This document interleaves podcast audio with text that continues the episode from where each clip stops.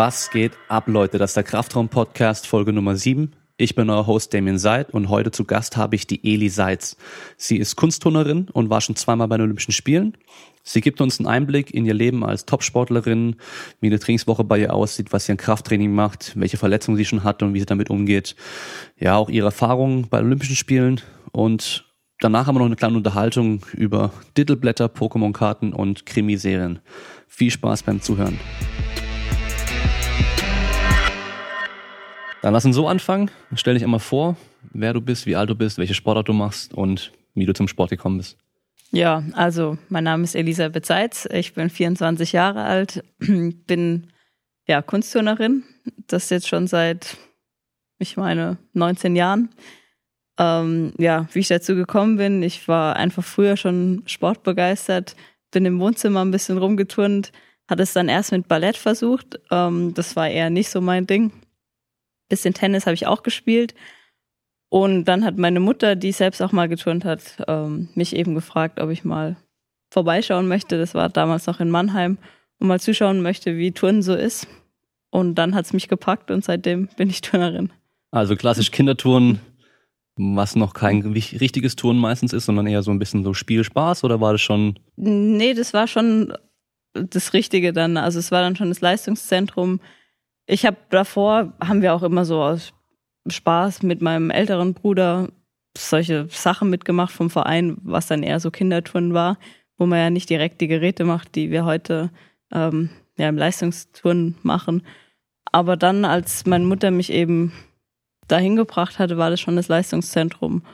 Und da war es auch nicht so, dass ich direkt aufgenommen wurde. Ich sah jetzt nicht aus wie eine Turnerin und war eigentlich relativ spät dran. Man fängt so mit fünf an oder vier oder so. Ich war sechs, sieben, sowas, als ich da dann hingekommen bin. Also eher spät, aber hat doch noch funktioniert.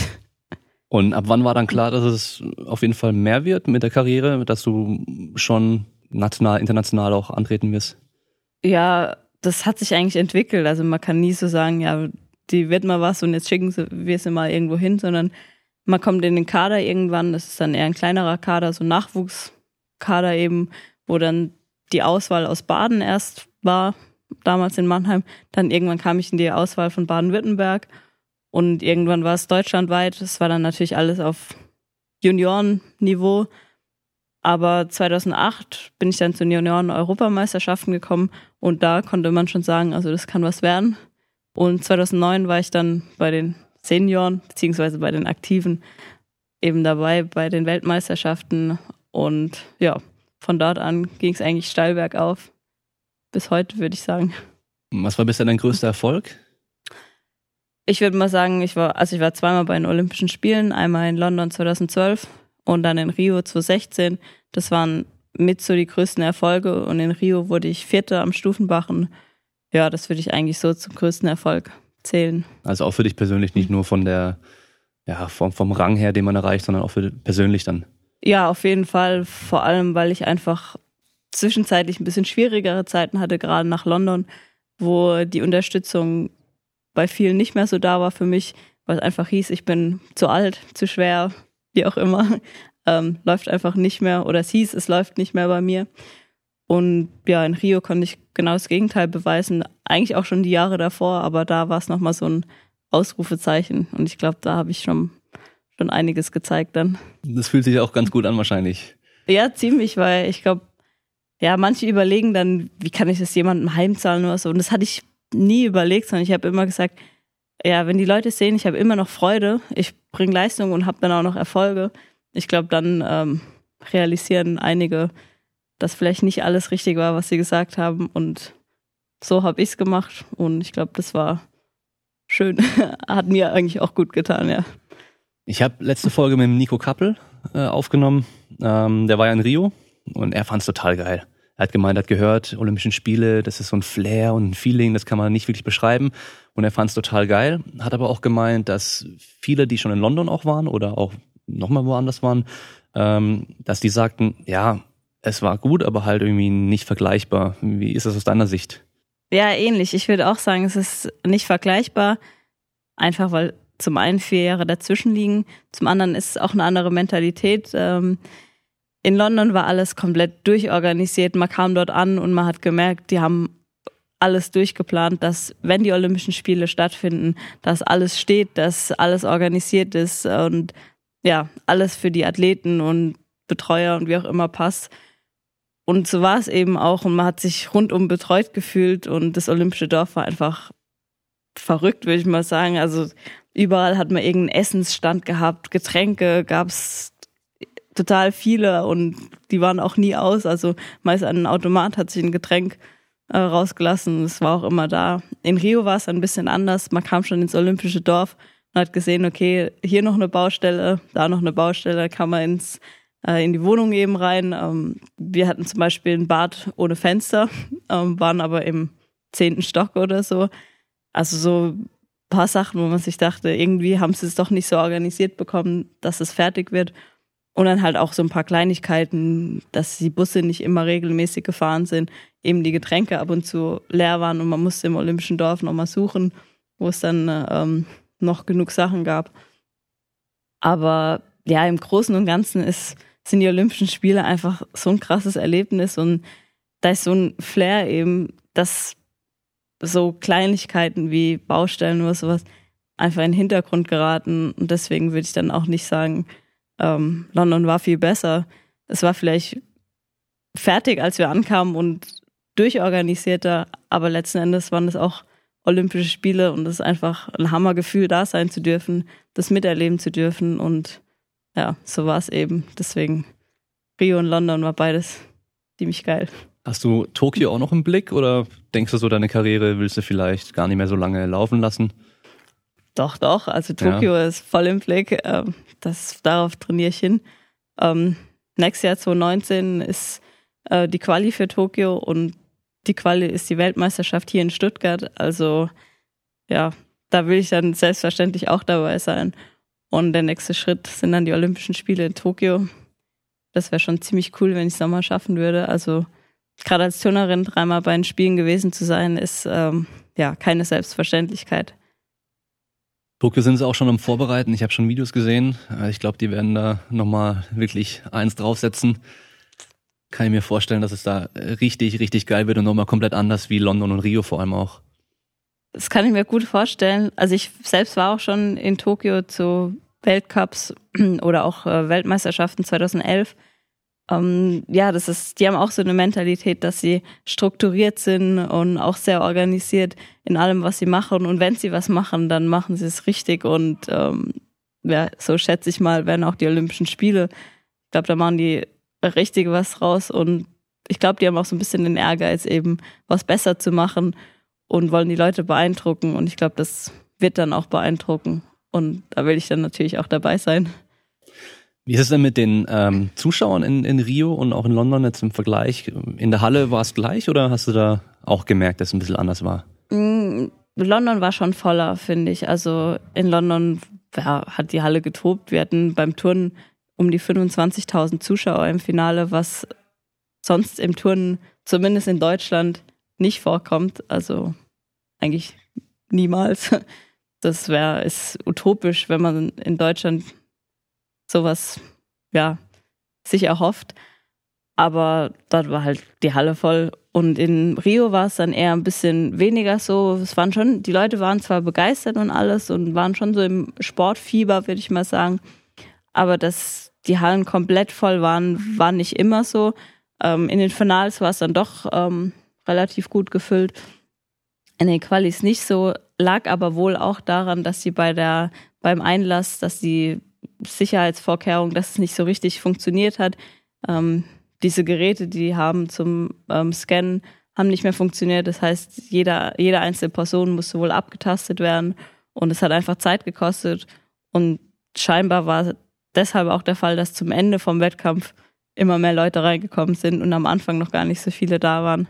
Was natürlich ziemlich schade ist. Vor allem für die, die eine Karte kaufen und mhm. dann erstmal ewig anstehen und der Wettkampf schon angefangen hat. Wie ist es in so einer vollen Halle, wenn die Leute total durchdrehen, da äh, zu tun? Turnen ist ja schon eine Sportart, da muss man sich stark konzentrieren, äh, so diese Aufregung eher ein bisschen runterhalten, äh, also nicht so zu aufgeregt sein, weil man dann vielleicht mehr Fehler macht. Ja, äh, das stimmt tatsächlich. Ja, jeder ist da anders. Bei mir ist es so, umso mehr Zuschauer da sind, umso besser klappt es irgendwie.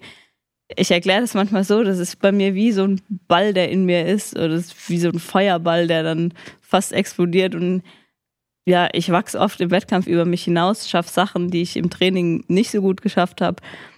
Und ja, somit bin ich eigentlich immer ganz froh, wenn viele Zuschauer da sind, wenn die jubeln. Das ist einfach auch ein Gänsehautgefühl, was eben, ja, was ich eben besonders toll finde, gerade wenn man tagtäglich in der Halle ist, ähm, so viel trainiert, so hart trainiert und es bekommt eigentlich keiner mit wie viel Arbeit dahinter steckt. Und mir macht es dann besonders viel Freude, da rauszugehen zu einem Wettkampf und so vielen Leuten wie möglich zu zeigen, was ich eigentlich drauf habe.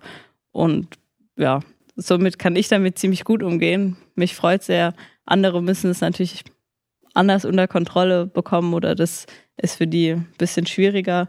Aber ich denke gerade, ähm, ja, größere Sportler macht es auch aus, dass sie mit so einem Druck umgehen können oder das sogar positiv um, umsetzen können wie es jetzt bei mir der Fall ist, würde ich mal sagen.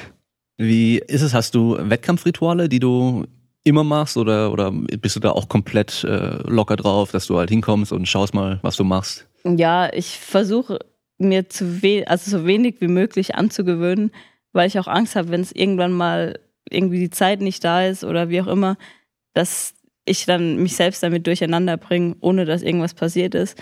Aber ein Ritual habe ich und das ist ähm, bevor es zum Wettkampf geht, habe ich etwa immer so eine knappe Stunde, nehme ich mir Zeit, um mich auf den Wettkampf vorzubereiten. Und meine Vorbereitung sieht aus, ähm, ja, ich schmink mich, ich mache mir meine Haare. Könnte ich auch in zehn Minuten schaffen, aber ich nehme mir einfach eine Stunde, ich höre dabei Musik und ja, lass mir einfach Zeit, mich zu schminken, meine Haare zu machen. Und ja, so komme ich so ein bisschen in Wettkampfstimmung. Ja, und dann geht's los. Und dann ist es eigentlich immer ein bisschen unterschiedlich. Klar, es gibt Abläufe, aber ich habe da nicht so ein Ritual, wo ich mich dann extrem dran halten muss. Und ja, da denke ich auch nicht, wenn irgendwas nicht so ist, dass dann auf einmal der Wettkampf nicht klappt. Ähm, so bin ich da eigentlich gar nicht. Da bin ich relativ entspannt, würde ich sagen. Ja, aus der Sichtweise habe ich es nun gar nicht betrachtet, dass wenn man sein Ritual dann nicht durchziehen kann, sich dann eher irgendwie äh, damit stresst. Weil ich habe meistens so, dass ich den Leuten sage, ähm, gut, jetzt vielleicht nicht äh, vor dem Wettkampf, den Tag davor oder den Tag am Wettkampf, aber wie der Sprinter, der immer gleich in seine Startblöcke reingeht, solche Sachen machst du wahrscheinlich auch. Also wenn du zum Gerät läufst, da hast du immer den routinierten Ablauf wahrscheinlich. Ja, schon, aber eher, weil es automatisiert ist, weniger, weil ich mir groß Gedanken drüber mache, dass es irgendwie ein Ritual ist. Es ist einfach, dass ich, ich sag jetzt mal von einer Bachenübung, die Turnerin, die vor mir dran ist, ähm, die gucke ich mir meistens nicht an. Hm. Selbst wenn es eine Teamkollegin ist, wenn wir im Teamwettkampf sind, einfach weil ich mich in der Zeit auf mich selbst konzentriere. Ja, es ist jetzt nichts Spezielles, aber so mache ich es immer im, im Wettkampf. Und man könnte es natürlich als Ritual bezeichnen. Ich sage einfach, das ist so ein Ablauf, der sich automatisiert hat, der dazugehört. Und ja, wie ich jetzt aufs Podium zum Beispiel gehe, ob ich mit dem linken oder mit dem rechten Fuß zuerst um ehrlich zu sein, da achte ich überhaupt nicht drauf. Ja. Ähm, bin da ziemlich konzentriert und selbstverständlich auch ziemlich aufgeregt und versuche da eher mit mir selbst klarzukommen als mit anderen Dingen. Im Turnen ist ja noch die Besonderheit, man hat nicht nur ein Gerät oder eine Disziplin, der 100-Meter-Sprinter, der muss einfach nur 100 Meter sprinten, also nur, sage ich mal. Ja. Ähm, der Fußballer spielt nur Fußball. Klar, ein Zehnkämpfer hat viele verschiedene Sachen wieder, aber ihr habt ja auch mehrere Geräte. Was ist absolutes Lieblingsgerät und absolutes Hassgerät? ähm, absolutes Lieblingsgerät würde ich sagen Stufenbachen. Liegt daran, weil ich es am besten kann und weil ich es gerade mit meinen vielen Fußverletzungen immer trainieren konnte, weil man da die Füße nicht so braucht. Ein absolutes Hassgerät habe ich eigentlich gar nicht. Also ich muss sagen, es unterscheidet sich auch im Wettkampf von dem Training. Im Training ja, ist Boden schon echt anstrengend, muss man sagen, gerade wenn man Übungen macht. Im Wettkampf hingegen macht es mir dann extrem viel Spaß, weil wir da auf Musik eben ähm, unsere Übungen machen ne, mit der Choreografie und allem. Da macht es mir dann mehr Spaß. Da ist dann eher so im Wettkampf, dass der Schwebebalken ja eher ein bisschen aufregender ist. Es sind halt zehn Zentimeter, auf denen man turnt. Und wenn man da einmal ein bisschen schief ist oder ein bisschen zu viel zittert, steht man unten und dann war es Mhm. das mit einer guten Wertung. Ähm, ja, im Training ist da halt eher, dass ich sage, Balken ist, ja, macht genauso Spaß wie die anderen Geräte.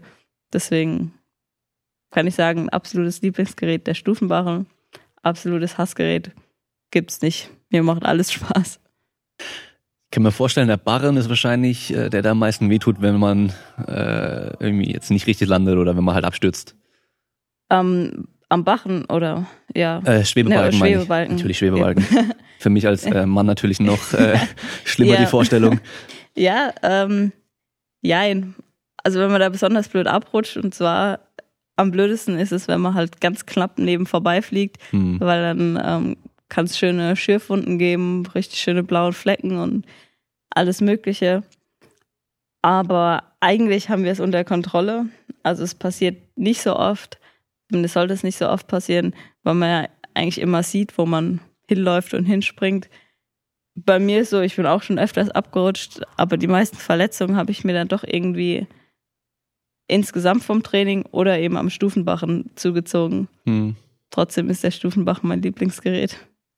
Ja, dann vielleicht die Herausforderung, äh, ein bisschen drüber hinauswachsen und dadurch machst du vielleicht auch ein bisschen mehr. Und dann passiert auch eher mal was, wenn man sich da auch vielleicht ein bisschen mehr traut oder mehr versucht. Ja, das stimmt. Also ich habe auch schon ein paar waghalsige Sachen probiert dort und habe dann ja die eine oder andere, sag mal, Delle im Gesicht hinnehmen müssen. Also bin auch mal mit dem Gesicht dagegen oder so. Aber letzten Endes lernt man dann draus. Zumindest äh, ist das so der Plan, dass es nicht nochmal passiert, weil jeder Mensch möchte natürlich, dass einem selbst gut geht und ähm, ich will mal sagen, nahezu niemand fügt sich selbst Schmerzen zu und Schmerzen finde ich auch nicht so, so toll. Deswegen, klar, gucke ich das oder guckt jeder, dass er das so trainiert und so oft trainiert, dass man das alles unter Kontrolle hat. Wir haben ja auch viel mit Matten und ähm, ja, so dass man auch weich landet, wenn es mal nicht so gut funktioniert. Und im Wettkampf macht's man, also macht man es normalerweise dann auch erst, wenn es eigentlich sicher ist, wo die Verletzungsgefahr extrem gering ist. Hattest du schon mal im Wettkampf die Situation, dass du, um zu gewinnen oder für das Team die Punkte zu holen, eine, ein Element machen musstest, was noch nicht äh, 100% sicher war, was du dann auch probiert hast? Oder sagst du dann im Wettkampf mache ich nur, was eigentlich geht? Ja, eher ist bei uns so, wenn man, wenn es darum geht, Punkte zu holen, riskiert man lieber nicht so viel, weil Mhm. ein Sturz viel zu viel Abzüge gibt.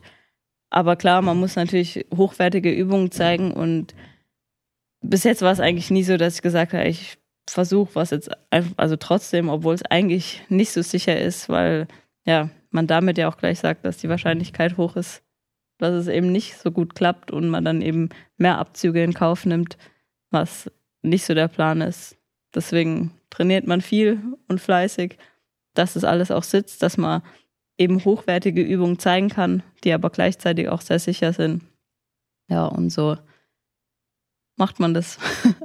Was war denn das schwerste Element, egal welches Gerät, äh, mit dem du so am längsten kämpfen musstest, bis das mal gesitzt hat? Oder, oder gibt es eins, was immer noch nicht sitzt? Es gibt eins, da habe ich ziemlich lange dran trainiert und eben habe mich dann auch ab und zu mal verletzt. Das war am Stufenbachen ein Element, war auch in der Zeit die einzige weltweit, die das geturnt hat. Hm. Und da habe ich, nachdem ich mir 2014 dann dabei die Nase gebrochen habe, weil ich Kopf voraus gegen den Stufenbachen geflogen bin, da habe ich dann danach gesagt, okay, also es ist schon viel wert. Die Leute werden aufmerksam, finden es toll, dass ich es mache. Aber am Ende sollte doch die Gesundheit vorgehen. Und ja, bei dem Element bin ich halt schon mal auf den Mund gefallen, eben an die Nase, den, an den Kopf. Mein einer Zahn ist ja leider auch nicht mehr ganz so heile dabei rausgekommen. Und habe ich gesagt, jetzt reicht's dann doch. Also irgendwann muss man auch eine Bremse ziehen und sagen, vielleicht sollte man die Übung umstellen, dass sie trotzdem viel wert ist, aber man muss jetzt nicht unbedingt seine Gesundheit riskieren. Welches Element ist denn das? Äh, äh, es heißt DEF, also D-E-F, nur. Also Okay, so also nicht Tod auf Englisch. Nicht Death, ja, also nicht der Tod. Ähm, hat sich manchmal zwar ein bisschen so angefühlt, aber war nicht der Tod. Ähm, ja, ist halt schwer zu erklären. Es ist ein Flugteil. Man kennt vielleicht, wenn man sich ein bisschen mit dem Turnen auskennt, den Ginga-Salto. Ähm, ein Salto rückwärts mit halber Drehung, wo man wieder am, den Holm fängt. danach und ich habe das halt mit einer Schraube mehr gemacht. Das heißt, man hat zwischendrin keinen Blickkontakt zum Stufenbachen. Das heißt, man fliegt ein bisschen blind und dann geht es relativ schnell, wo man den Bachen wieder fangen muss. Mhm. Und wenn man den halt verfehlt, dann hängt was anderes auf der Stange, aber nicht die Hände. Ja, das hört und, sich auf jeden Fall nicht so leicht an. Ja, nee, und war auch nicht so leicht, hat auch oft sehr gut funktioniert, aber irgendwann habe ich eben einen Schlussstrich gezogen und ja, jetzt sind meine Übungen so, dass sie hochwertig sind und sicher und ich nichts Großes riskieren muss, vor allem nicht meine Gesundheit, was ja mit den Jahren auch immer wichtiger bei mir wurde, wo ich gesagt habe, der Sport macht Spaß. Ich will natürlich auch erfolgreich sein. Ich will tolle Sachen zeigen, aber das Leben danach ist dann doch noch relativ lang, wo ich einfach gesund sein will und da soll es mir auch gut gehen. Mhm. Und da muss man dann so ein bisschen aufpassen. Ja, ist immer so eine Gratwanderung zwischen ich mache jetzt alles oder ich riskiere alles, damit ich halt Hauptsache so gut bin, wie es geht oder ich, ich schaue, dass meine Gesundheit eben äh, noch im Vordergrund steht, weil Leistungssport ist halt nicht Gesundheitssport, das ist einfach Leistungssport und Gesundheit ist nicht, nicht so wirklich 100% äh, vereinbar miteinander.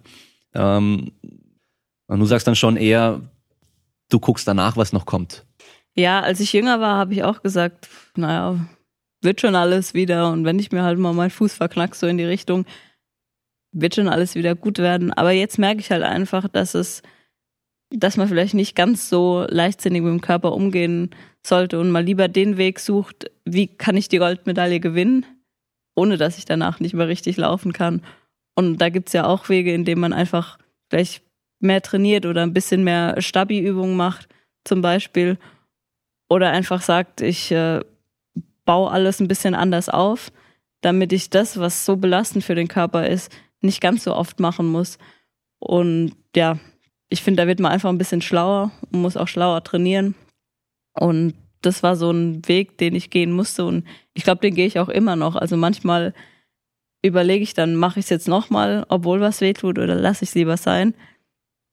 Ja, und dann ähm, ja, muss man abwägen. Das ist halt eben diese Gratwanderung. Aber ich sage eben, klar will ich erfolgreich sein, aber meinen kompletten Körper dafür hergeben, will ich jetzt auch nicht. Weil was habe ich denn davon, wenn ich später sage, ich kann nicht mehr, mehr richtig laufen und ähm, muss da ja auch irgendeinen Job ausüben. Mhm. Also ja, ist einfach ein bisschen schlauer trainieren muss man und das versuche ich jetzt schon seit ein paar Jahren. Es klappt, finde ich, auch ganz gut, aber ich bin weiter in dem Lernprozess, würde ich mal behaupten. Ich finde es auch eigentlich viel beeindruckender, wenn man jetzt einen, einen Top-Sportler sieht und der ist irgendwo immer auf einem guten Level. Der ist immer, immer, wenn er zum Wettkampf kommt, äh, bringt er immer eine gute Leistung. Ähm, und kann es über Jahre auch halten irgendwie als diese One-Hit-Wonder, die, die kommen dahin, die, die haben auf einmal den Mega-Wettkampf und danach äh, kommen die halt überhaupt nicht mehr in die Leistung ran, weil sie sich halt eben komplett verletzen oder weil sie halt dann nicht sich weiterentwickeln. Hast du was, wo du sagst, ähm, wenn ich nochmal zurückgehen könnte, fünf Jahre, zehn Jahre, keine Ahnung, ähm, da würde ich gerne irgendwas anders machen vom Training her, dass du eben sagst, ich würde die belastenden Sachen ein bisschen reduzieren und vielleicht mehr an der Grundlage arbeiten? Ja, würde ich schon sagen. Also gerade zum Beispiel 2010 hatte ich meine erste Fuß-OP und das Wichtigste war mir, so schnell wie möglich wieder so fit wie möglich zu werden. Und ich dachte, das geht halt, indem ich ja so früh wie möglich wieder anfange, meine Übungen zu trainieren. Aber das war halt eben nicht so. Und das ist mir halt öfters mal passiert nach der Verletzung, ja, dass ich nicht geduldig genug war. Und da würde ich jetzt es anders machen, würde einfach sagen, okay, es ist jetzt einfach so, eine Reha dauert für die und die Verletzung zum Beispiel sechs Wochen und die Zeit nehme ich mir auch. Und früher fange ich da einfach nicht an, irgendwie drauf rumzuspringen. Gerade nach einer Operation ist sowas wichtig, dass man da mit den Ärzten es abspricht. Das würde ich auf jeden Fall ändern. So ein bisschen, dass der jugendliche Leichtsinn nicht so überwiegt und ein bisschen mehr ähm, ja, sag mal, die Vernunft. Und eine andere Sache, aber das ist jetzt bei mir persönlich, ich hätte wahrscheinlich äh, nach den Olympischen Spielen in London relativ früh sagen müssen, ähm, ja, ich ändere jetzt was und wäre dann wahrscheinlich auch früher nach Stuttgart gekommen, einfach weil das so der richtige Weg war und ich da auch relativ lange ähm, sag mal, gebraucht hat oder die, die Phase, wo es mir dann auch nicht so gut ging, einfach viel zu lange gebraucht hat. Und da hätte ich dann auch viel früher sagen müssen, jetzt ist Schluss und ich bin da mal weg. Und dass ich dann nach Stuttgart gegangen wäre. Aber es war ja noch rechtzeitig. Da bin ich auch froh drum. Aber ein bisschen früher wäre auch ganz cool gewesen. Du hast jetzt schon angesprochen, die Fuß-OP. Ähm, du hattest ja vier Stück mittlerweile von denen. Alle am gleichen Fuß? Äh, nein, drei am linken und letztes Jahr dann einer am rechten. Ja, bis letztes Jahr habe ich gesagt, der, der linke Fuß ist eher so der kaputte Fuß, hm. aber rechts ist noch alles gut. Ja, und dann wurde ich eben das erste Mal am rechten operiert, wobei ich jetzt sagen muss, beiden Füßen geht's gut, hm. aber ich kenne eben meine Vorgeschichte, habe das so ein bisschen immer im Hinterkopf und weiß, dass ich da besonders aufpassen muss. Also mehr Operationen sollen es jetzt nicht werden. Hm. Es ist auch nicht so meine Lieblingsbeschäftigung. Was gab es denn sonst noch außer die kaputten Füße? Du hast ja gesagt, okay, den Zahn, dann die Nase gebrochen, irgendwie die Lippe durchgebissen mal.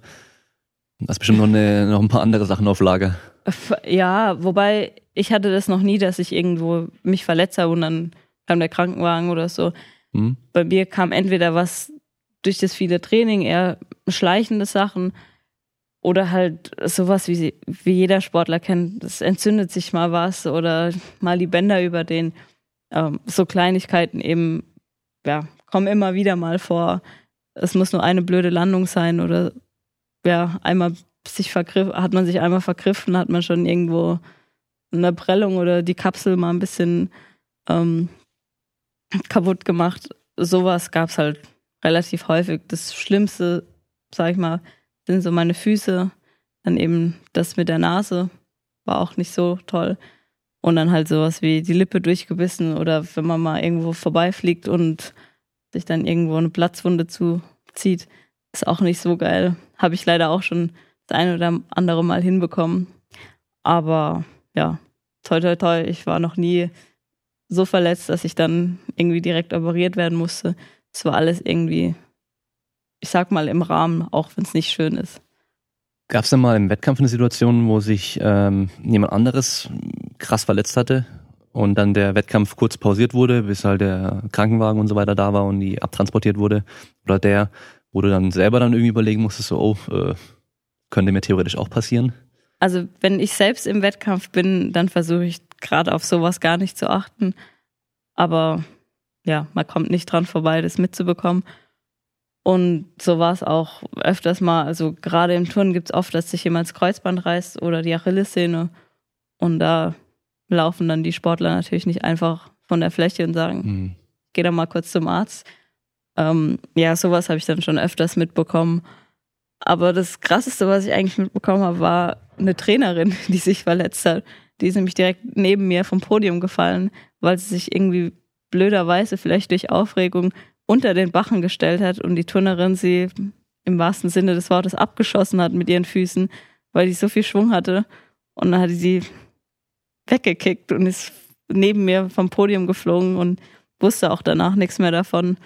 Also die war über, kurz weg. Die war kurz weg und hatte, war halt natürlich überall voller Blut im Gesicht. Ähm, bis heute kann ich mir nicht erklären, wie sowas passieren kann.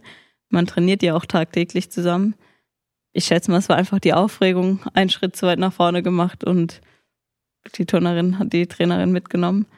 Aber da bin ich auch froh, dass es glimpflich ausgegangen ist. Ähm, die Frau hat dann halt von der Zeit oder von den paar Minuten nichts mehr gewusst, aber sonst ging es ihr danach wieder blendend. Weiß aber selbst nicht, was da passiert ist und warum. Aber Krass. Ich finde es beim Touren beeindruckend, immer wenn ich die Trainer sehe, wenn die dann ähm, jemanden sichern. Gerade irgendwie bei Elementen am Stufenbarren oder am Reck bei den Männern oder auch in den Ringen und so, dann machen irgendwelche Sachen, verfehlen das, knallen da voll runter und dann gibt's ja Videos auf YouTube, da Superman kommt dann irgendwie so reingesprungen und, und fängt die noch auf, bevor die äh, draufknallen. Äh, das finde ich total heftig. Ja, als Trainer. Ich muss auch sagen, Respekt an alle Trainer, die uns ja auch tagtäglich im Training halten und gerade auch in Wettkämpfen, die müssen so oft reagieren und es war auch oft schon der Fall, dass Trainer den Turnerinnen eigentlich das Leben gerettet haben, weil die plötzlich woanders hingeflogen sind, als sie hätte, hätten fliegen sollen. Aber auch wenn man zum Beispiel neue Elemente erlernt, ich sage dann zum Beispiel, ich mache jetzt einen Flugteil und mein Trainer sagt, ja, mach mal und ich halte dich. Da weiß ich noch nicht genau, was ich mache, weil ich das erste Mal mache. Mein Trainer weiß jetzt schon mal gar nicht, was ich mache. Und dann, ja, muss der so reagieren, mich so halten, dass am Ende alles gut ausgeht. Und eben auch in Wettkampfsituationen, wenn was schief geht. Da muss ich echt sagen, also großen Respekt, wie das die Trainer hinbekommen. Man denkt immer, ja, es ist leicht, man stellt sich halt daneben und erklärt ein bisschen was, aber im Turnen ist es eben nicht so und das finde ich schon echt toll, was sie da so leisten. Da habe ich auch mal, das ist äh, über zehn Jahre her, beim Tricken, hat ein Kumpel seine Schwester mitgebracht, seine jüngere Schwester. Ähm, die hatte, ja, Mädel halt irgendwie ihre schönen Fingernägel gemacht, ähm, bisschen länger und die wollte dann Flickflack machen. Und ich gesagt, ja, okay, und dann, dann wir sichern dich. Und ja, wie Leute, die das oftmals noch nie gemacht haben, so machen. Die springen halt nicht gerade nach hinten beim Rückwärtsseil beim Flickflack, sondern seitlich rüber. Hat auch mit den Händen seitlich rübergezogen und da stand natürlich ich gerade und die hat mir ihre Fingernägel fast ins Auge reingedrückt. Also wirklich mein Augenlid getroffen, ich habe auch voll geblutet. Äh, da dachte ich auch so, wow, heftig. Ja. Ja, gut, wir haben auch noch ein paar andere Sachen gehabt, wo wir dann irgendwie einen beim Rückwärtssaldo gehalten haben ähm, und der dann halt voll überdreht hatte weil, weil ich dem mal ein bisschen Schwung mitgegeben habe und der halt dann doch voll durchgezogen hat, anstatt äh, so wie er sonst macht, dass er nicht ganz durchzieht. Ähm, oder auch so ein Ding hatten wir einmal, da hat einer einen Flickflack gemacht und wenn er von den, auf den Händen noch war, die Füße runterkommen, haben wir jeweils ein Bein gefangen. Wir standen links und rechts und haben ihn dann wieder nach vorne geworfen, dass er so ein Vorwärtssalto macht. Und der Typ war halt irgendwie 1,60, 50, 60 Kilo, keine Ahnung. Und, und wir werfen den halt Vollgas. Und er macht halt eine, nochmal eine halbe Drehung mehr und ist halt wirklich komplett flach mit dem Bauch und dem Gesicht auf dem Boden gelandet. Also so rum kann es natürlich auch gehen, dass der Trainer in dem Fall dann äh, ja, aber das, das meine ich ja, macht. Aber das meine ich ja eben, dass, dass man als Trainer das dann so gut einschätzen muss ähm, und so gut reagieren muss, dass eben am Ende am besten beiden gut geht, also dem Trainer und dem Athleten. Und klar, es ist ja immer so, wenn jemand 60 Kilo wiegt, dann muss der Trainer anders halten als mhm. jemand, der jetzt, sag mal, 80 Kilo wiegt. Und so müssen die das immer wieder neu einschätzen in jeder Situation. Ja, klar, kann auch mal schief gehen, aber grundsätzlich, wenn ich jetzt sehe, wie viel wir trainieren und wie selten mal was schief geht, ähm, das ist schon krass. Wie sieht denn dein Alltag so aus? Du trainierst ja ziemlich viel, ziemlich oft pro Woche. Ähm, bist Sportsoldatin? Ja, also mein Tagesablauf ist eigentlich, ja, ich sag mal, relativ einfach. Ich habe meine erste Trainingseinheit meistens von neun bis um elf. Danach, ja, Physiotherapie oder so. Danach gehe ich nach Hause, hab ess was zu Mittag und mittags um 14 Uhr geht's weiter bis etwa 17 Uhr, 17.30 Uhr. Manchmal haben wir noch eine Besprechung oder so danach. Und jetzt seit neuestem bin ich auch noch zusätzlich Studentin. Das heißt, ab und zu darf ich dann auch noch an die Uni kommen. Und ja, in der freien Zeit, die ich habe, eben in der Mittagspause oder eben abends nach dem Training, sollte ich dann natürlich was lernen oder was schreiben, was auch immer gerade zu tun ist für die Uni. Das heißt, ja, hab genug zu tun. Mein Tag ist voll. Ich trainiere Montag bis Samstags. Meine Trainingsstunden kommen so etwa auf 28, also 28 Stunden pro Woche Training, was ja eigentlich auch äh, ganz okay ist von den Stunden. Ja, zusätzlich halt jetzt eben noch die Uni. Ja, ansonsten die Bundeswehr, also ist mein Arbeitgeber. Ich bekomme da mein Gehalt von, von dem ich leben kann. Ähm, ich kann jetzt nicht wie andere Sportler, beziehungsweise Fußballer, sonst eigentlich kaum anderer Sportler, mir davon äh, ein paar Häuser kaufen aber ich kann, ich komme im Monat gut durch und kann gut davon leben, dass es mir gut geht. Und sonst, ich bin relativ selten bei der Bundeswehr selbst. Ich habe zwar eine Grundausbildung gemacht, ich habe danach noch Lehrgänge absolviert, aber das hält sich sehr im Rahmen. Hauptsächlich geht es darum, dass ich meine Leistung bringe, auch die Bundeswehr repräsentiere. Und äh, ja, meine Leistung bringen kann ich auch nur mit viel und gutem Training und das ist natürlich dann auch die Absicht von der Bundeswehr, dass sie uns dann nicht allzu oft aus dem Training nimmt. Aber ein paar Verpflichtungen gibt es natürlich schon. Aber die sind übers Jahr verteilt und dann doch überschaubar. Also das passt schon. Bei 28 Stunden Training die Woche, sechs Tage die Woche Training, ähm, geht's dir schon auf den Sack? meistens denken, also die meisten Leute, die ja irgendwie Hobbysport machen, sage ich mal, die denken so, boah, ich fände voll geil, wenn ich irgendwie Kohle kriegen würde dafür, dass ich trainieren kann und Sport machen kann. Aber die sehen natürlich nicht, wie viele Stunden da reingehen und dass man halt wahrscheinlich oftmals Tage hat, wo man sagt, so, ich bin am Sack, ich habe keinen Bock mehr, ich kann nicht mehr, ich will mich nur noch hinlegen und, und chillen. Ist yeah. es bei dir manchmal auch so? Wahrscheinlich. Jeder hat solche Tage. Also ja, es gibt auch viele Leute, die zu mir sagen, oh geil, dein Leben hätte ich auch gern. Hört sich natürlich auch immer schön an. Ich trainiere von neun bis elf und dann ab 14 Uhr wieder. Oh geil, voll die lange Mittagspause und so. Aber letzten Endes, ähm, wenn man mal fünf Stunden am Tag trainiert und das jeden Tag macht, dann merkt man schon, dass es manchmal auch ganz gut auf die Substanz geht. Wenn man halt mittwochs merkt, also geht man morgens ins Training und ist schon völlig im Eimer und weiß, okay, bis Samstag muss ich hier noch ein relativ viel Training durchziehen und jeden, jeder Tag ist extrem anstrengend. Kein Tag ist eigentlich, wo, wo ich sagen kann, heute chill ich mal eine Runde. Es geht halt einfach nicht im Sport, die anderen schlafen auch nicht. Und ja, so ist es dann nicht immer ein Zuckerschlecken, würde ich mal sagen. Ähm, es ist schon ein anstrengendes Leben, aber letzten Endes ist mein Hobby, das ich zum Beruf gemacht habe. Und das ist schon echt eine tolle Sache und es macht mir einen riesen Spaß. Und grund grundsätzlich überwiegt der Spaß so extrem, dass ich nicht sage, geht mir hier voll auf den Sack. Aber ich kann natürlich auch nicht verheimlichen, dass es auch Tage gibt, wo ich halt auch echt mal keine Lust habe. Auch einfach, weil ich manchmal müde, müde bin, habe Muskelkater oder was auch immer. Manchmal will man einfach was anderes machen, aber es ist dann auch die Pflicht. So wie andere, die arbeiten gehen. Ich glaube, das kann jeder nachvollziehen.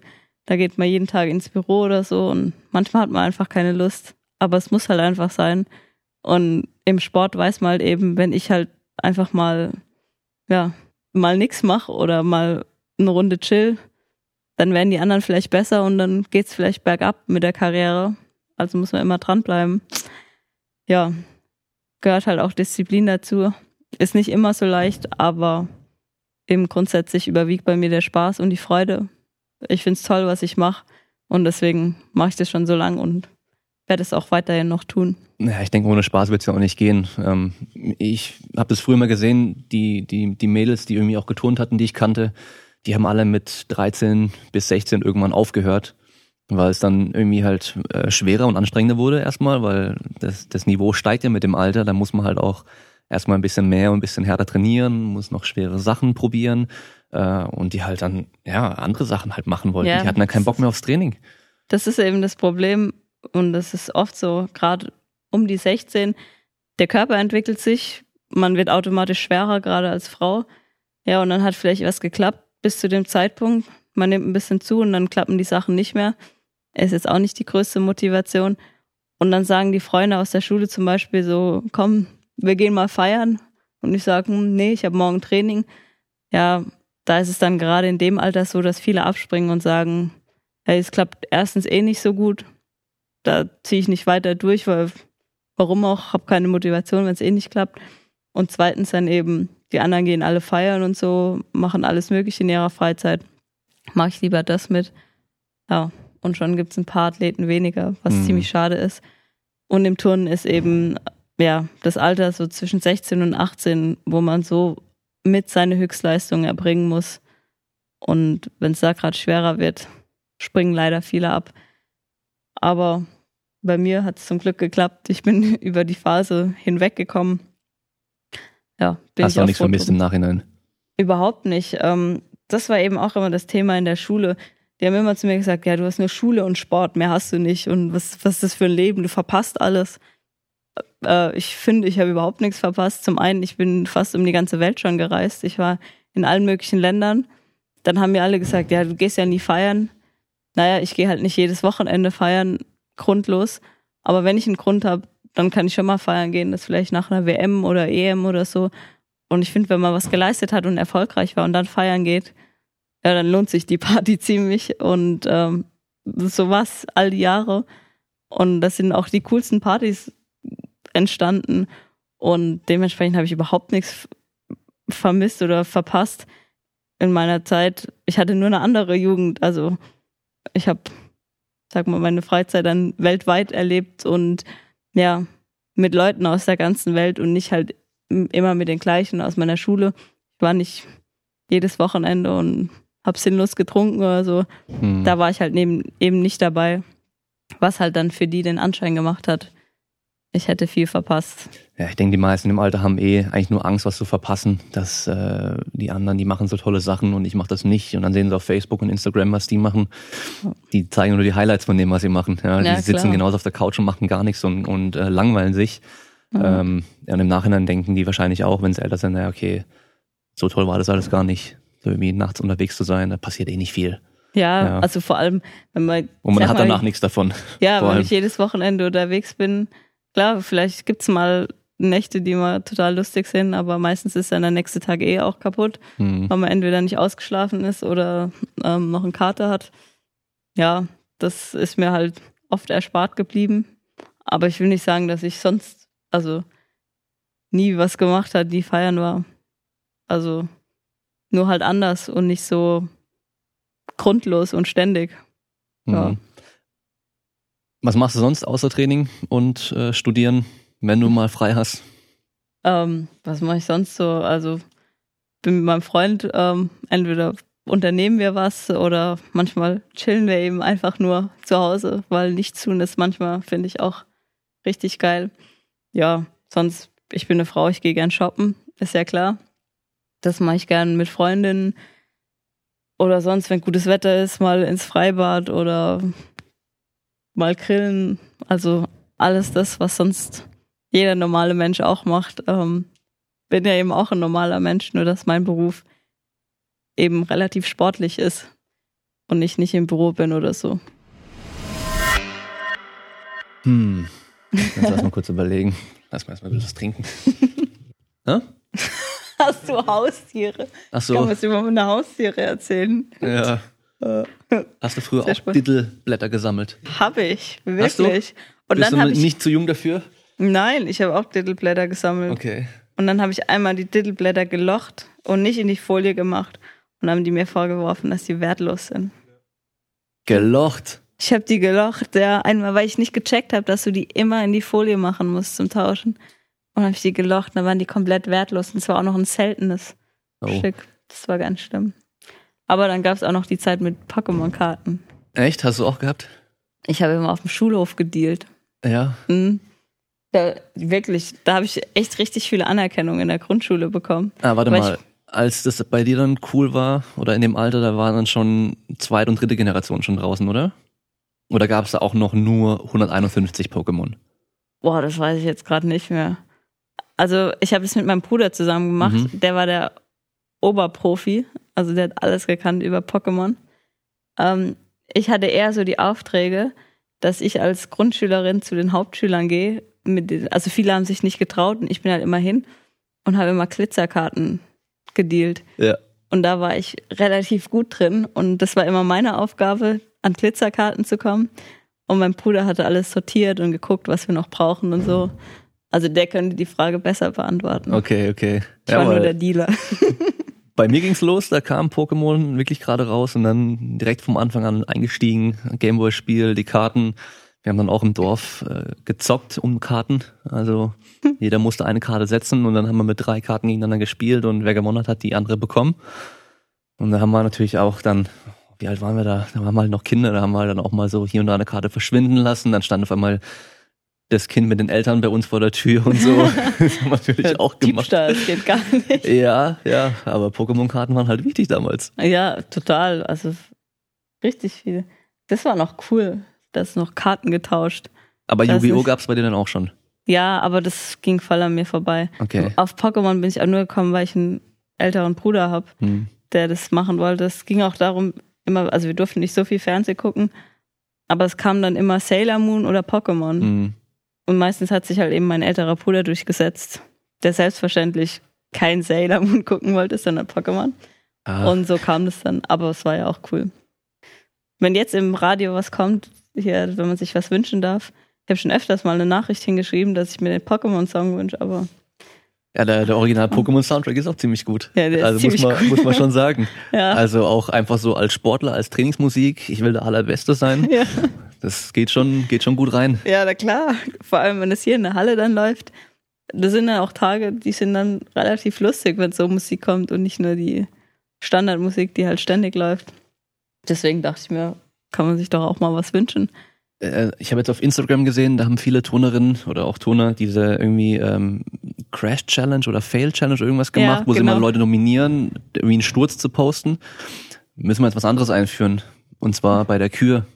Ihr habt ja da Musik dabei Ja. beim Boden, Ja. dass wir da eine Song Challenge machen. Und ich nominiere dich, Pokémon Soundtrack, da eine Kür dazu zu machen. Ja, da frage ich mal unsere Choreografin, ob sie es gut findet. Wahrscheinlich nicht. Was, das Problem ist ja, du darfst ja nicht mal mit Gesang bei uns was machen. Echt? Also du darfst nur Laute in der Musik haben, die nicht als Wörter, ja, also keine Wörter sind. Deswegen wird es ein bisschen schwer. Also klar, man hört es dann raus, dass der Pokémon-Soundtrack ist. Aber ja, das Gesangene dazu ist ja eigentlich, Aber wieso keine Wörter? ist einfach im Reglement, ähm, ist verboten. Ich weiß nicht, vielleicht einfach, ähm, ach, keine Ahnung, dass es, dass nicht irgendwie das politisch werden kann oder was auch immer. Hm. Ich weiß es nicht. Es ist einfach so geregelt. Ähm, kein Gesang und nur unverständliche Worte oder sowas wie yeah oder wow. Sowas darf drin sein. Aber Okay, das war es auch schon. habe ich jetzt auch nicht gewusst. Aber was dann, was dann geht, wäre äh, Street Fighter Soundtrack. Ich weiß nicht, ob du das kennst. wenn ich es höre, bestimmt. Super Nintendo, Ja. so ein Kampfspiel. Hat dein Bruder Ja. dann bestimmt auch gehabt. Wobei, nehmen wir mal, der hat wahrscheinlich dann Playstation schon gehabt, oder? Ja, nee, Gameboy auch, aber Okay, da gab es auch Pokémon. Rote Tetris-Musik. Endlos. Ja, na klar. Das Hast wird du- gehen. Hast du eine, eine, eine zeitliche Begrenzung bei der Kür? Ja, anderthalb Minuten, also eine Minute 30. Okay. Und nach einer Minute 20 kommt so ein Piepton Hm. ähm, im Wettkampf. Zumindest bei großen Wettkämpfen. Und da weißt du, zehn Sekunden hast du noch Zeit, aber Mhm. du weißt ja selbst, meine Musik geht auch noch zehn Sekunden Ja. oder so. Wenn die Puste weg ist, dann Mhm. äh, ist gleich vorbei wahrscheinlich. Ja, wenn, also erstmal gibt es einen Abzug, wenn du später aufhörst als die Musik. Mhm. Und wenn es dann, glaube länger als eine Minute 30 gedauert hat, gibt es, glaube auch nochmal Abzüge. Also Mhm. Abzüge gibt es bei uns genug für alles Mögliche. Ja. Deswegen, Perfektion muss sein bei uns. Dann heißt es, du hast eine Choreografin für die, für die Bodenkür. Ja, also es ist also eine unserer Trainerinnen, die Mhm. auch am Balken mit uns trainiert oder Mhm. ähm, andere Sachen macht. Aber die ist äh, ja auch Choreografin, die ist tänzerisch sehr begabt und hört sich dann die Musik an des Öfteren und ja, macht dann so eine Art Tanz so ein bisschen auf Mhm. die Übung. Da gibt's dann halt verschiedene Anforderungen, die mit drin sein müssen. Gymnastische Sprünge auch eben, unsere Akrobahn mit den Doppelsaltos und so. Und dazwischen muss es eben auch tänzerisch sein. Auch das wird sehr bewertet. Mhm. Und äh, da ist sie dann halt für zuständig. Ist bei mir jetzt auch bald dran. Kommt auch eine neue Musik. Habe auch endlich was gefunden. Ist nämlich nicht so leicht, was Cooles zu finden, wo du anderthalb Minuten die Leute ja mitreißt, ohne dass die nach 20 Sekunden sagen, okay, jetzt wird's langsam langweilig. Und ähm, ja, wo kein Gesang mit drin ist. Also da muss man schon öfters mal irgendwo Äh, reinhören. Beverly Hills Cop Soundtrack, Axel Foley. Ja, das wird gehen. Oder The Root Sandstorm. Aber Und darauf also Ton geht Axel wahrscheinlich Foley, nicht. das gab's auch schon öfters. Bestimmt, Aber ja. das gab's so vor Crazy zehn Jahren Frog? oder so. Oh Gott. Nee, das ist ein bisschen zu extrem. Na, also ich mag immer Musiken, wo sich die Leute dann, also wo die Leute mitfiebern können Ja. oder mitklatschen können, wo die aber sagen, ah, das ist doch Ellis Musik und nicht so, Mhm. ah, ich kenne die doch oder die und Mhm. die Turnerin hatte doch schon mal sowas. Mhm. So was mag ich halt nicht so, sondern wirklich eine Musik, die zu mir passt und wo die Leute auch sagen, hey, Da haben viele wahrscheinlich eher so Musik. klassische Musik, oder? früher mehr, Mhm. heutzutage gar nicht mehr so. Also es ist viel, geht auch in Richtung Techno und sowas. Mhm. Ähm, oder halt, ja, wo ein guter Beat auch dahinter ist.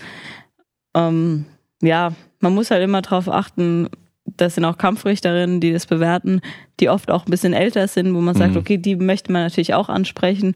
Man möchte auch das Publikum ansprechen, wo viele Jüngere drin sind. Ja, gibt's viele Sachen, wo man drauf achten muss. Deswegen ist es echt anstrengend und ja, dauert es auch seine Zeit, bis man eine passende Musik gefunden hat.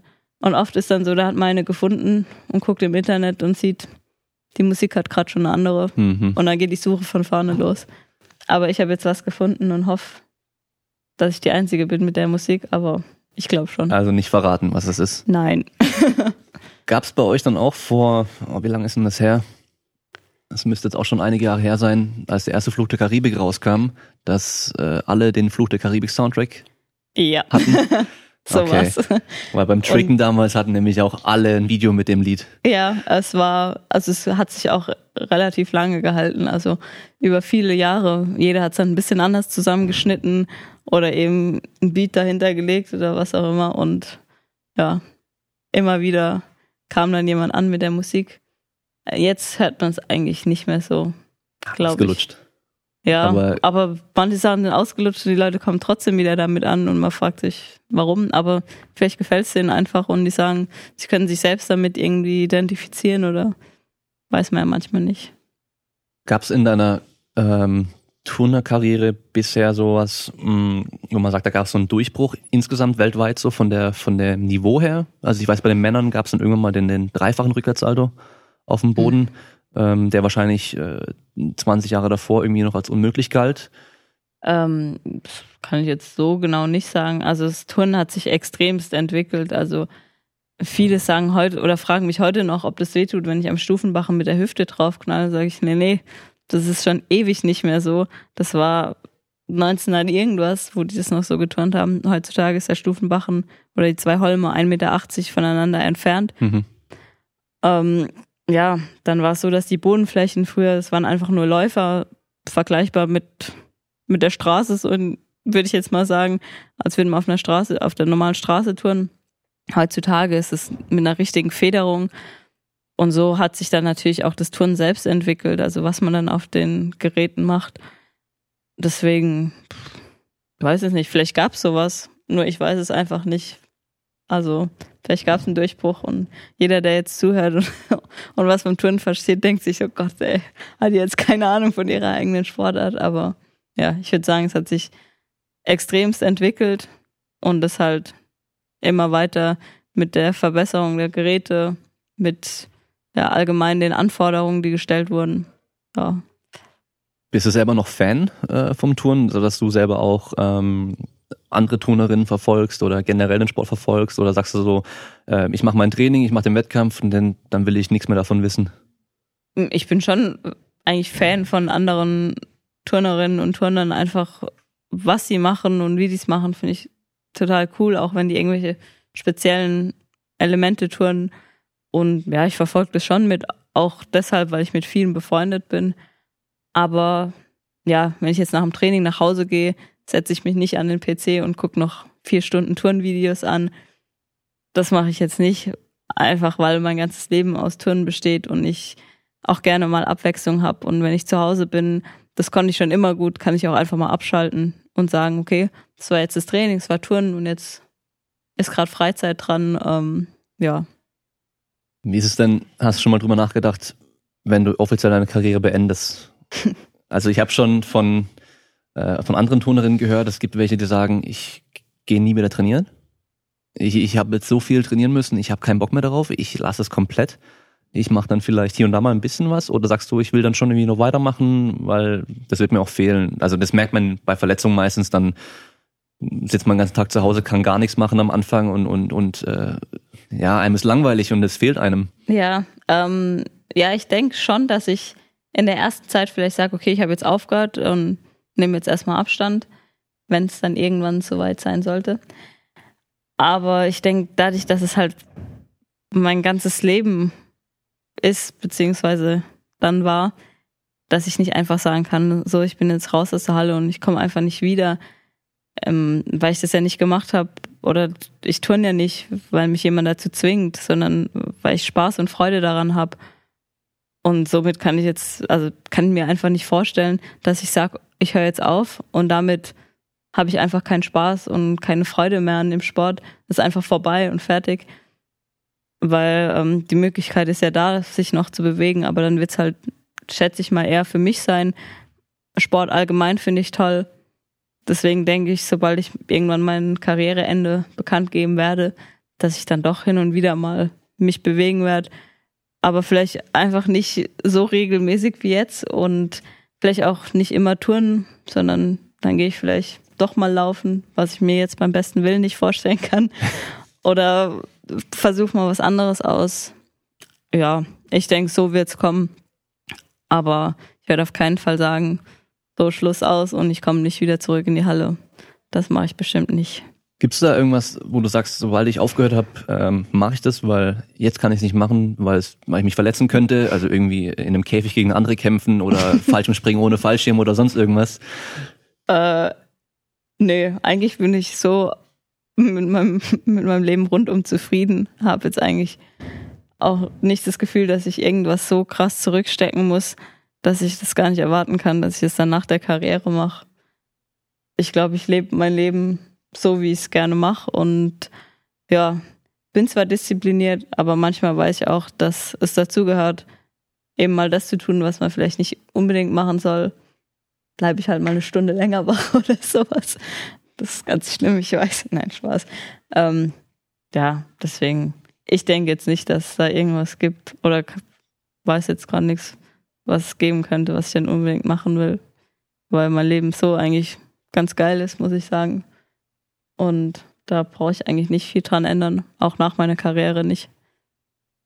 Wahrscheinlich hast du jetzt mit äh, Urlauben zum Beispiel ein bisschen mehr Einschränkungen als jemand anderes, der sagt, okay, ich kann jetzt drei Wochen frei machen, nehme Urlaub und dann kann ich mal hin, wo ich will, weil du musst ja eigentlich immer trainieren. Ja, das stimmt.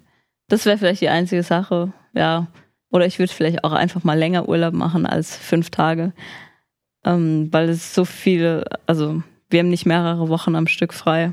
Das mhm. funktioniert einfach nicht. Da kommt man aus der Form, man ist nicht mehr fit genug, wenn man zurückkommt und braucht einfach viel zu lang, um wieder fit zu werden.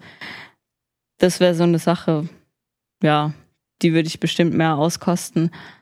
Aber aktuell ist es nicht so, dass ich das so, also dass es so schlimm für mich ist, dass ich so wenig Urlaub habe, dass es die Sache ist, die ich unbedingt nach meiner Karriere machen muss. Ich denke, das kommt dann von selbst und dann werde ich es auch schön genießen.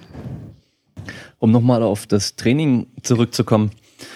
Du hast ja gesagt, du würdest im Nachhinein so ein paar Sachen schon noch anders machen. Also nicht mehr so leichtsinnig, äh, jugendlicher Leichtsinn weniger. ähm, dann auch wahrscheinlich generell weniger belastend trainieren. Ja, zumindest ähm, nicht nach dem Motto, viel hilft viel, sondern manchmal hilft nicht das Extreme am meisten, sondern das Durchdachte hilft mehr. Und manchmal ist es halt einfach weniger. Oder manchmal ist es auch einfach der Fall, dass man vielleicht lieber mal heimgeht und eine Runde schläft mhm. und dann wiederkommt und gescheit trainiert, bevor man sich vier Stunden durchquält und nur schlechte Sachen macht. Du merkst wahrscheinlich mit dem Alter auch, klar, du bist nicht alt, aber für eine, für eine Turnerin bist du schon eher so in einem leicht höheren Alter, wenn du sagst 16 bis 18 ist so diese Leistungsspitze meistens, ähm, dass die Regeneration dann eine, eine wichtigere Rolle spielt als früher. Ja, schon. Also eben mit 16, zwischen 16 und 18 hat man so seinen eigentlichen Karrierehöhepunkt. Da ist man auch ein bisschen, sag mal, agiler oder ein bisschen schneller einfach.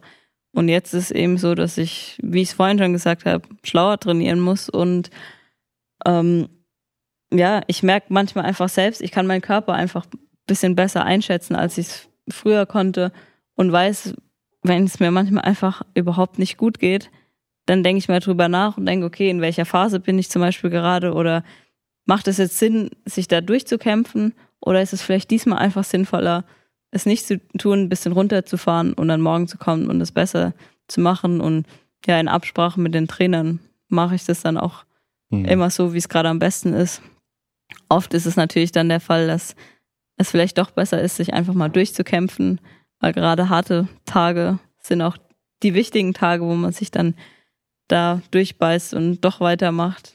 Aber es gibt eben auch Tage, wo man einfach sagen muss, okay, heute geht's einfach nicht und ich komme morgen wieder und bin dann frisch, ausgeschlafen, fit und dann läuft's schon wieder. Gibt's da beim Training ähm, jetzt nicht vom, vom turnerischen her, sondern vom athletischen äh, irgendwelche Sachen, die du früher nicht gemacht hast, als du die dann angefangen hast zu machen, hast du gemerkt, hey, die bringen mir total viel. Hätte ich früher schon machen sollen, die sollten, sollte wahrscheinlich jeder Turner, jede Turnerin auch machen. Auf jeden Fall. Turnen ist halt extrem belastend für den Körper. Und dadurch, dass wir auch immer barfuß und alles turnen, muss alles stabil sein. Und früher war es eben so, ähm, da hieß es, ich soll viel Stabi-Übungen machen, gerade für meine Füße. Ähm, und das war jetzt nicht immer so gern gesehen, weil es natürlich nicht so anstrengend ist, Fußstabi zu machen. Aber ich sag heute halt, es ist so hilfreich, wenn ich so viel springe, dass meine Füße auch stabil sind. Und es gilt für alles am Körper. Das ist auch die Knie, ist einfach auch Vorbeugung, ähm, dass keine Verletzungen entstehen. Und da habe ich früher halt nicht so drüber nachgedacht und musste es dann eben auch spüren, dass ich dann doch mal umgeknickt bin oder so. Und jetzt weiß ich, okay, ich stelle mich halt zehn Minuten auf ein Wackelbrett und irgendwo ist es schon anstrengend, aber es ist natürlich nicht so anstrengend, wie wenn ich jetzt zwei Stunden durch die Gegend rennen würde. Aber es hilft extrem viel. Und das habe ich auf jeden Fall dazugelernt und mache das öfters. Eben auch wenn es mir nicht so gut geht, dann sind es Sachen, die sind extrem hilfreich, aber doch nicht so anstrengend. Ja, genau. Also am Tag, wo du nicht so fit bist und sagst, okay, jetzt am Schwebebalken oder Stufenbarren noch trainieren, das, das packe ich heute nicht, aber sowas Kleineres, die Kleinigkeiten, die kannst du ja meistens dann doch machen oder vielleicht auch mal zu Hause machen. Ja, eben. Und es sind Kleinigkeiten, die machen es am Ende auch oft aus, ob man dann eine gute Landung hat oder sich doch die Füße verdreht. Das merkt man ja meistens erst nach der Verletzung, wenn es zu spät ist. Ja, man hätte es machen sollen, dann wäre es vielleicht wahrscheinlich, also man kann natürlich nicht sagen, es wäre da nicht passiert, aber danach muss man die Sachen machen, dass man wieder fit wird und meistens, wenn man dann wieder fit ist, dann hört man auf, es zu tun. Und dann kommt's halt wieder. War das bei dir dann auch der Fall, wenn du halt dreimal an dem einen Fuß operiert wurdest? Ja, also es waren schon immer andere Verletzungen an dem Fuß. Hm. Aber ich muss mir dann doch ein bisschen eingestehen, dass es, man wird wirklich nachlässig, wenn man merkt, okay, hey, dem Fuß geht's wieder gut, ich springe wieder ganz normal, lass mal die Sachen sein. Hm. Aber gerade eigentlich, wenn es einmal passiert ist, man gemerkt hat, okay, hey, der ist gar nicht so stabil, wie er sein sollte, müsste man von dort an das komplett durchziehen. Und eigentlich davor auch schon zur Vorbeugung. Aber spätestens da müsste man eigentlich realisieren, Stabi-Übungen sind ganz gut für mich und das ziehe ich jetzt durch und nimm mir da immer die Zeit für. Muss ich mich auch selbst, ähm, also muss ich auch selbst sagen, dass ich da oft ein bisschen nachlässig werde und ähm, ja, erst dann wieder ein bisschen drüber nachdenken muss und dann fällt es mir ein dass das vielleicht gar nicht so schlecht ist zu tun. Machst du denn noch äh, klassisches Krafttraining fürs Touren oder ist dein Turntraining an sich das Krafttraining auch? Äh, jeden Tag machen wir Krafttraining. Ähm, ich bin ab und zu so im Kraftraum an den Geräten, aber extrem viel machen wir in der Halle selbst. Aber das sind dann wirklich klassische Kraftübungen, die wir halt einfach bei uns in der Turnhalle ausüben können. Und das Gerätetraining selbst ist zwar auch sehr anstrengend und davon bekommen wir auch Kraft, aber das ist dann bei uns einfach nur das Gerätetraining und Krafttraining wird zusätzlich gemacht. Und so kommt man eben auch auf die vielen Stunden Training, weil das auch zusätzlich noch mitgemacht werden muss. Wie ist es dann in der Woche verteilt, das Krafttraining, auch jeden Tag? Ja, wir machen jeden Tag Krafttraining, ähm, meistens immer ein bisschen, also pro Tag ein bisschen unterschiedlich, dass natürlich alle Bereiche abgedeckt werden, weil im Turnen werden auch alle Bereiche gebraucht. Und ja, es ist dann etwa so ein bis zwei Stunden am Tag, meistens ja so eine Stunde eigentlich, ähm, haben wir Krafttraining am Tag. Dann ist vielleicht an dem einen mal eher, dass wir die Bauchregion, Bauchrücken trainieren, am anderen Tag eher Oberkörper. Dann geht's mal einen Tag Beinkrafttraining. Das dauert zum Beispiel oft ein bisschen länger. Ja, und so hat man genug zu tun. Was sind da so typische Übungen, die ihr macht? Typische Übungen. Also typisch kennt man eigentlich im Turnen dass wir Tauklettern viel hoch und runter, ohne Beine bestenfalls. Ähm, da machen wir sowas wie, wir hängen uns an die Sprossen an, machen Beinheber, also immer die Beine so oft wie möglich gestreckt ja, nach also oben an die, die, Sprossenwand. Für die Fitnessleute Hanging Leg Raises. Genau, das wollte ich auch gerade sagen. Aber wahrscheinlich ohne Schwung. Und, äh, ohne Schwung ja, auf jeden Fall. Und ganz hoch mit gestreckten Beinen. Und, genau, ganz hoch mit gestreckten Beinen. Und man sollte auch nicht aus der Schulter arbeiten, sondern das geht dann eher um den Hüftbeuger, Mittelkörper, hm. so Sachen. Dann haben wir natürlich auch turnspezifische Sachen. Ähm, ich glaube, wenn ich das jetzt erkläre, ist es auch, äh, verstehen es nicht so viele. Ja, und dann gibt es aber auch so klassische Sachen wie, wie zum Beispiel Beinpresse. Wenn wir Beinkraft machen, machen wir auch ständig. Einfach weil wir etwa alle Muskelgruppen brauchen. Ja, also ihr macht wahrscheinlich auch viel äh, stützende Sachen. Gerade für, für die Arme. Ja, doch, das auch. Ähm, das ist dann eben an den Tagen, wo wir ähm, viel Oberkörperkraft machen.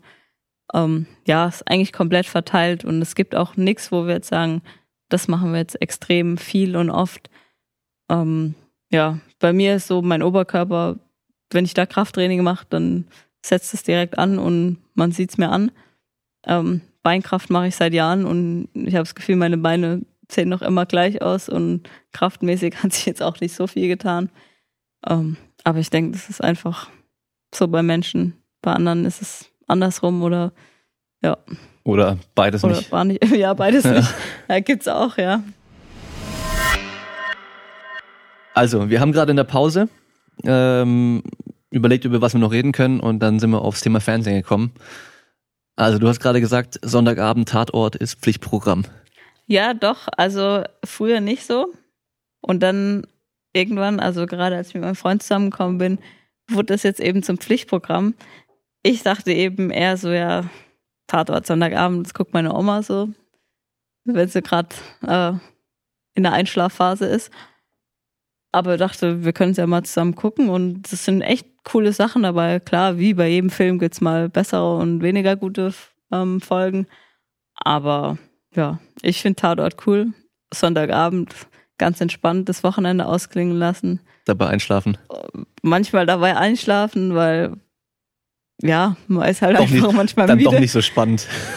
Es gab aber auch schon spannende Tatorte, wo ich einfach eingeschlafen bin und danach ziemlich traurig war, dass ich nicht mehr mitbekommen habe.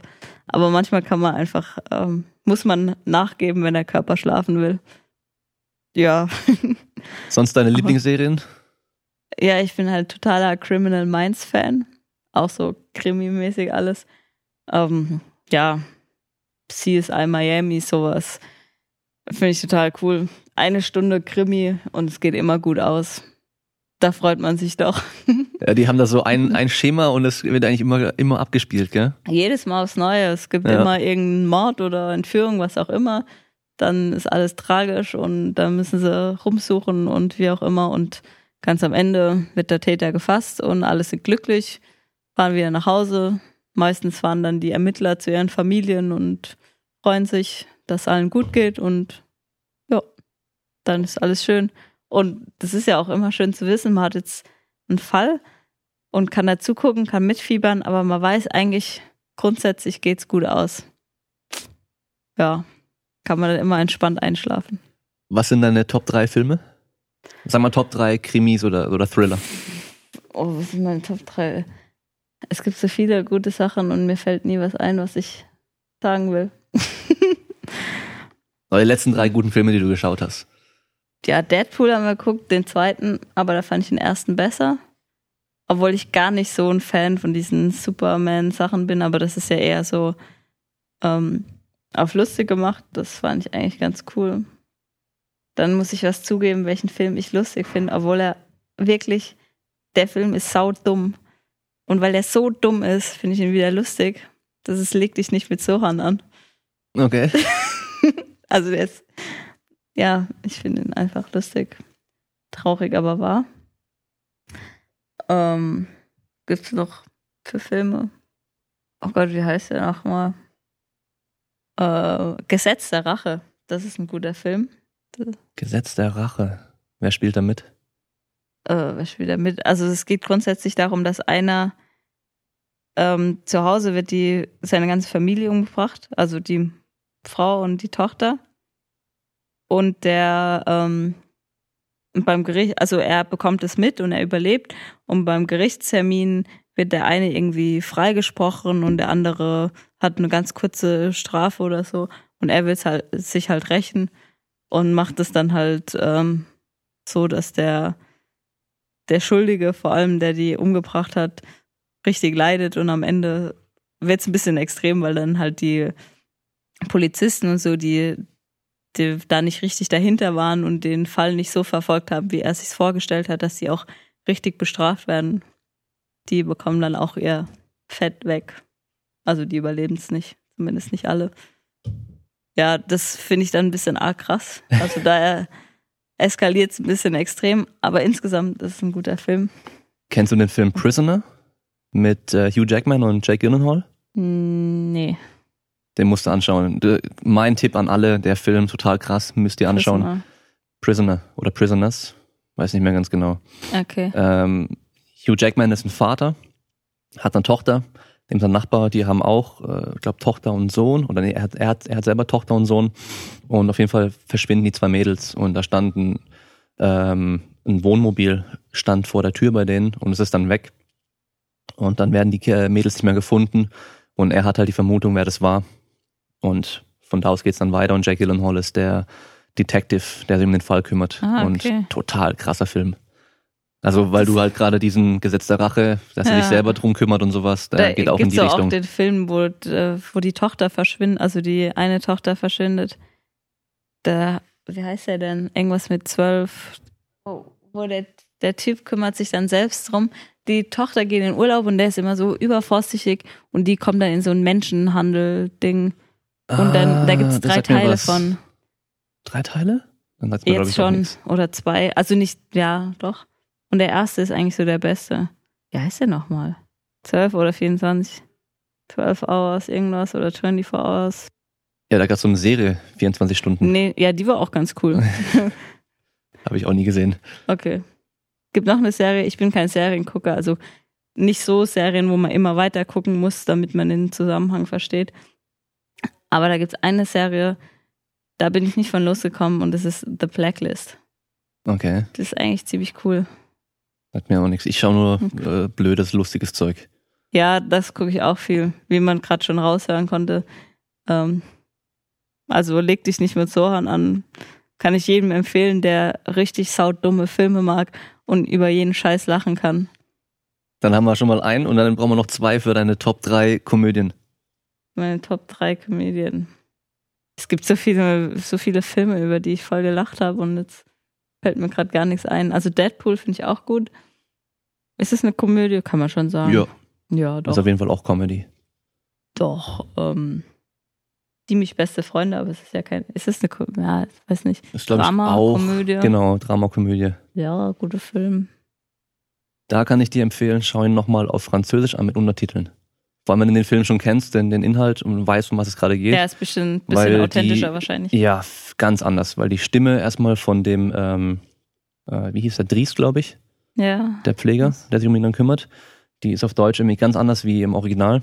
Und ähm, die französische Sprache, da, da sind die Emotionen und sowas viel, viel mehr irgendwie, werden über die Sprache auch ausgedrückt. Und da ist die deutsche Synchronisation einfach nicht so cool. Also das macht einen Okay. mega Unterschied.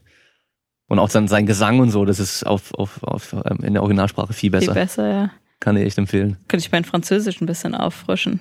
Na? Mhm. Habe ich seit der Schule nicht mehr gehabt, aber ich habe die Sprache eigentlich gemacht. War eigentlich auch nicht so schlecht, aber. Aber seit der Schule nicht mehr gehabt, das heißt Nee. alles vergessen. Na, wenn ich manchmal auf Wettkämpfen bin und den Leuten zuhöre, also den Franzosen oder so, dann verstehe ich schon noch Teile und finde es eigentlich auch ganz cool, dass ich davon was verstehe. Aber ich könnte mich jetzt niemals mit den Leuten unterhalten. Ähm, ich habe so einen Standardsatz, der übersetzt heißt, ich spreche so gut Französisch wie eine Kuh Spanisch. Und damit ist dann alles gesagt, wenn mich jemand fragt. Sag mal. Je parle français comme une vache espagnole. Ja, richtig. Gut, wir haben äh, Feiertag. Hast du heute nochmal Training? Nee, heute habe ich nicht nochmal Training. Wir haben ähm, viele Schüler hier, die ähm, die Woche auch Schulferien haben. Das heißt, wir haben Ferientraining. Und das bedeutet, dass wir ähm, Montag bis Freitag ähm, immer, also wir haben, Moment, viermal fünfeinhalb Stunden am Tag Training. Einmal unter der Woche noch nur vier Stunden und samstags noch vier Stunden. Ja, das heißt, ein Tag in der Woche ist dann ein Halbtagstraining, was heute der Fall war, also von 9 bis 13 Uhr. Okay. Was steht bei dir äh, in nächster Zeit an? Wettkämpfe? Was ist, was sind die Aussichten? Wo trainierst du drauf hin? Ähm, also es sind die Europameisterschaften, bei denen wahrscheinlich, ich wahrscheinlich nicht mitmachen werde, weil ich ja ein paar Probleme mit meinem Bauch ähm, hatte, wo ich jetzt auch Medikamente nehmen muss, wo es mir einfach nicht ermöglicht, so extrem zu trainieren, dass ich eben ein Übungstraining machen kann, um mich auf den Wettkampf vorzubereiten. Aber in diesem Jahr finden auch noch die Weltmeisterschaften statt. Und äh, ja, das ist ja auch ein ziemliches Highlight. Das ist dann Ende Oktober. Da möchte ich auf jeden Fall wieder am Start sein. Ja, und so geht's dann weiter. Nächstes Jahr wieder Europameisterschaften und Ende nächsten Jahres die Touren-WM in Stuttgart. Wann? Ähm, die ist Anfang Oktober. Okay. Also, Dann schreibe ich ziemlich genau direkt. darum, schreibe ich dann in den Beitrag mit rein. ja, Das heißt, alle dann kommen, ihr habt ja gehört, wenn viele Leute da sind und Party machen, dann tun sie bin ich voll besser. am Start, ja. Und das ist dann auch dann die Quali für Tokio. Ja, genau. Also das ist dann die Teamquali für Tokio, wo wir uns dann hoffentlich ähm, auch direkt qualifizieren werden und ja, dass wir dann als ganzes Team dabei sind in Tokio. Hoffentlich natürlich dann auch mit mir. Das wäre, fände ich echt cool. Sehr gut. Dann noch eine abschließende Message.